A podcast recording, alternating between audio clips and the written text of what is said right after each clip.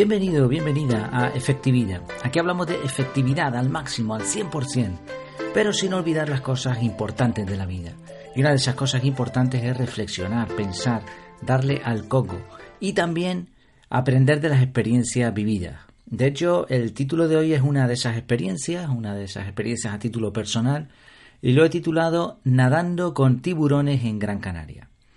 Hace unos días fuimos a la playa con unos amigos, llevamos un kayak de mar y una tabla de paddle surf, gafas y tubos para hacer snorkel y demás accesorios playeros. Mi hija pequeña, un amigo y su hijo pequeño también volvieron de dar un paseo con el kayak. Mi hija insistía en que habían visto unos peces que se parecían a unos tiburones llamados angelotes. Ella decía, son como angelotes pequeños. El angelote es un, es un tiburón, un tiburón más parecido a una raya, a una manta que, que al tiburón blanco, ¿no? que es el que más conocemos así. Son unos, unos tiburones bastante comunes aquí en Canarias, están en fondos arenosos, pero no se les suele ver mm, en bandada, ¿no? sino más bien van solos y casi siempre están en el fondo, no nadando. Así que yo no me, no me convencía del tema mucho, la verdad. Pero bueno, Aún así, movido por la curiosidad, agarré el kayak y fui con mi hija y el niño de la otra familia. Mi hija se demoró bastante porque le pidió a la madre usar el móvil con el correspondiente forro y yo, bueno, yo estaba desesperado ya por irme y la niña ahí con el forrito, con el móvil, al final hizo bien. Cuando llegamos al sitio, efectivamente allí estaban los peces, pero no se parecían a tiburones ni a angelotes, no, no, eran tiburones. Así que el siguiente paso era tirarse al agua. Desde el kayak se veía muy bien, todo muy bonito, estábamos súper emocionados por lo que estábamos viendo. Yo puse las piernas en el agua, pero eso de que te pasaran los tiburones al lado daba bastante respeto, porque además que no, no se iban, ¿no? O sea, estaban ahí sin problema ninguno. Entonces llegó mi amigo con las gafas y el tubo haciendo snorkel. Obviamente estaba flipando eh, viendo los tiburones. Eh, serían unos 40 o 50 tiburones aproximadamente de entre 30 y 50 centímetros, más o menos. ¿eh? Aunque en el agua siempre todo parece de más tamaño, calculamos y siendo realistas, pues eso, entre 30 y 50 centímetros los más grandes. A mi amigo y a mí, de todas formas, después comentando el tema, nos pareció ver al fondo alguno más grande, pero no mucho más tampoco. Creemos que la especie, después de investigar en internet acerca del tema, es la musola lisa, Mustelus mustelus. En Canarias se le suele decir cazón, aunque en realidad hay muchos tipos. Este en particular, si no estamos confundidos, puede llegar a medir entre metro y medio y dos metros en su etapa adulto. Así que probablemente se trataba de crías de tiburón. Bueno, dejaré el vídeo de todas formas de la vivencia más abajo. He creado un, apartado del, canal de YouTube de efectividad titulado eh, Vivencia. Mm, yo quería ponerle vivecdotas. Si alguien ha seguido alguna vez o ha escuchado a Andreu Buenafuente y Alberto Romero pues sabrá de qué va el tema eso de las vivecdotas, son, es la mezcla entre vivencia y anécdota. Pero mi mujer y mis hijas decían que era muy vasto, que era muy feo el nombre, así que se ha quedado en, algo poco original pero efectivo, vivencia. Ahí lo dejaré. Dejaré el enlace ahí en, en las notas del programa, ¿no? En, en efectividad.es, en la barra podcast, ahí en el capítulo correspondiente a este audio, ahí estará. Bueno, tanto mi amigo como yo disfrutamos de un buen rato, al final nos metimos los dos, un rato nos turnamos las gafas, ¿no? Y ahí estábamos nadando entre los tiburones. Daba, no eran grandes, ya digo, pero daba una sensación interesante cuando te enfilaban y nadaban directos hacia ti y no se, no se iban, incluso los, los tocamos, ¿no? Mi amigo llegó a agarrar uno por la cola un poco y yo los toqué en un par de ocasiones, se dejaban tocar sin problema. Y bueno, fue una experiencia impresionante. Los niños, por cierto, unos auténticos valientes, también se tiraron al agua y pudieron nadar un rato entre los tiburones ya tienen historias para contar como para un par de meses. Que por cierto, en el colegio no les creyeron. Me supongo que cuando vean el vídeo pues ya dirán que, efectivamente era así, ¿no? Estas, tú sabes, ¿no? Estas historias de esas en el que el tamaño de los tiburones va aumentando poco a poco. Bueno, después de un largo rato volvimos para que el resto de ambas familias eh, pudiesen ver a los animalitos.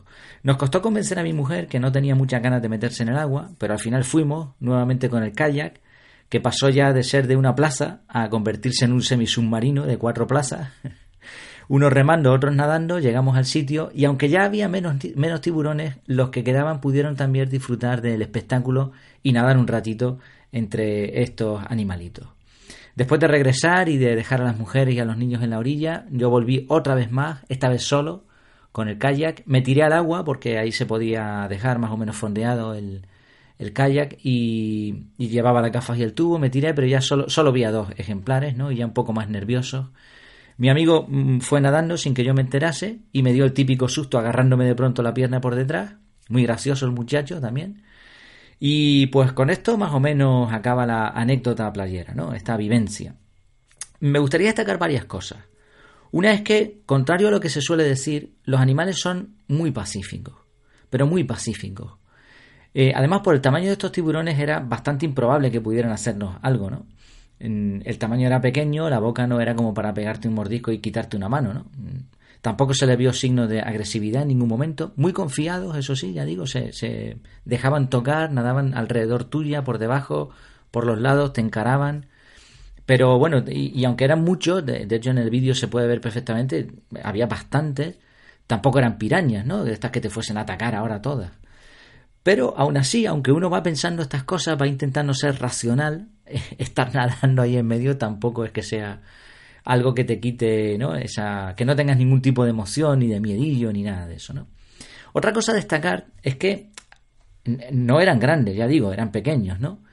En muchos lugares del mundo los turistas pueden nadar con tiburones bastante más grandes que estos, pero la sensación de encontrarte por casualidad en un sitio ahí perdido, en total libertad e interactuar con ellos como te dé la gana, esto es, es una experiencia increíble. No hay un guía diciéndote eh, eh, no, no, se pueden tirar ahora porque tal, de uno en uno, los niños no, eh, ahora les vamos a dar de comer. No es algo tan artificial, esto es natural 100%. Es una de estas cosas que te pasan una vez en la vida y probablemente no más. Pero, para un momento, Jair, vamos a ver. ¿Esto no era un blog de efectividad? Pues sí. Aparte de la ilusión que me hace contar esto, no lo puedo negar, eh, también se pueden extraer bastantes lecciones. Yo he extraído en total cinco. La primera, y estas sí tienen que ver con la, con la efectividad, por supuesto. La primera, las oportunidades son efímeras. No duran mucho tiempo y a veces solo pasan cerca de ti una vez en la vida. A veces, como decía, ¿no? Leí por ahí, a veces no hay próxima vez, a veces no hay segundas oportunidades, a veces es ahora o nunca. Y así pasó con este tema. Ya cuando volví, la última vez ya no estaban. O sea, fue una oportunidad de un momento dado que probablemente pues, no se repita. Segunda reflexión, segunda cuestión relacionada con la efectividad. Las cosas, bueno, lo, de antes, antes de, continuar, lo de antes de las oportunidades, esto aplica a los negocios, aplica a las compras, aplica a los trabajos, a la búsqueda de empleo, aplica a un montón de cosas en la vida. Segundo, las cosas hay que comprobarlas por uno mismo. Esta historia hubiese sido muy distinta, y probablemente no estaríamos hablando de ella, si nos hubiésemos quedado con que la niña vio unos peces que seguramente no eran nada especial. Yo para mí, ya digo, mm, dudaba mucho de su historia, pensé en un primer momento que probablemente serían lubinas, que es una especie también que gracias a los... gracias o, o por desgracia de las piscifactorías que están poniendo, ¿no? Más a unos metros de la costa, pues están viniendo bastantes lubinas, cuando ha habido tormentas se escapan, y son unos peces que tienen cierto parecido, podríamos decir, al cazón, cierto parecido, y si nadan en grupo y a cierta altura. Yo pensé que era eso, pero las cosas hay que comprobarlas, ¿no? O sea, no, no, no te puedes quedar con lo que te han dicho o, con lo que has leído por ahí, no, tienes que comprobarlo por ti mismo. Esta es una segunda lección. Tercera lección, siempre que puedas, registra lo que hagas. Yo tenía mucha prisa por irme y me estaba desesperando que la niña se retrasara tanto, pero poder grabar la experiencia fue como se dice en Canarias, un puntazo. Eh, esto aplica en efectividad. Vamos a ver, cualquier cosa que tú vayas a repetir más de una vez, regístrala. Crea un sistema, hazte un check-in, una lista de verificación, como lo quieras llamar. ¿Por qué? Porque esto va a ahorrarte un tiempo considerable y además te va a permitir visualizar de nuevo la jugada, ya no para disfrutar, como este caso, obviamente, sino también para corregir errores, para ver qué podrías haber hecho mejor, etcétera, etcétera. Entonces siempre hay que registrar lo que se hace. Cuarta lección. Usa herramientas de calidad y adecuadas. Puede parecer una tontería, pero si el forro del móvil no hubiese estado preparado para proteger el móvil incluso sumergiéndolo en el agua, tampoco se podía haber grabado nada. Y si no hubiésemos contado con las gafas que llevó mi amigo, las gafas y el tubo, ¿no? que pondré de, hecho el enlace para que veas qué modelo es, un modelo parecido al que pongo, son estas de Decathlon, ¿no? Que porque eh, yo antes hacía pesca submarina y, las gafas y el tubo típicos para esto pues son en cierta medida incómodos, ¿no? Están fabricados para otra cosa Y mucha gente no soporta eso de respirar por un tubo, ¿no? Por un tubo de plástico. Mientras que esta, este tipo de gafas es que la puede utilizar un niño, un adulto, no hay problema, porque respiras por la nariz dentro de ellas, ¿no? Fue un invento fantástico. No te sirven para sumergirte, ¿no? Puedes sumergirte un par de metros no más, porque la cantidad de aire dentro de la máscara hace imposible, ¿no? Que, puedas sumergirte más. Pero la verdad que son ideales para la gente que quiere disfrutar del mar, ¿no? Entonces, contar con las herramientas adecuadas, ya hemos hablado de esto en alguna ocasión, es también imprescindible para que las cosas salgan bien. Y por último, la quinta lección, échale valor y sumérgete cuando veas una oportunidad. No es lo mismo ver tiburones en la tele que verlos en directo. Y no es lo mismo verlos desde el kayak que tirarte al agua y nadar con ellos. Y no es lo mismo nadar con tiburones que tocar a los tiburones. Si quieres aprender algo tienes que sumergirte, tocar, palpar, practicar, meterte de lleno en la materia.